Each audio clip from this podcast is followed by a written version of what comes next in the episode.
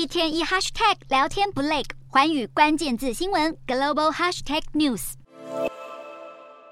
中国七月份消费者物价指数 CPI 年增率呈现负成长，上一次出现这种情况是在疫情期间的二零二一年二月。现在普遍意见认为，中国经济有通货紧缩的迹象。中国国家统计局九号发布七月份消费者物价指数 CPI 年减百分之零点三，相较于六月份的持平数据，跌落零点三个百分点。生产者物价指数 PPI 年减百分之四点四。是连续第十个月走低，有专家认为 CPI 和 PPI 年增率双双跌落负值，证实了中国经济的通货紧缩。通货紧缩指的是整体物价水准呈现普遍和持续性的下滑现象。而且大多以 CPI 作为主要的衡量指标。尽管根据国际货币基金 IMF 的定义，CPI 年增率要连续两季呈现负成长才符合通货紧缩，所以严格来说，中国尚未进入通缩时代。然而，一旦中国国内通缩的疑虑加剧，将进一步冲击民生消费的信心。专家估计，中国 CPI 年增率下半年的数字将持续在零附近徘徊。尽管中国当局陆续推出刺激经济的政策，但当前内部房产市场疲弱、青年失业率高，加上外企投资兴趣低，这些都是造成生产和消费不振、恶性循环的原因。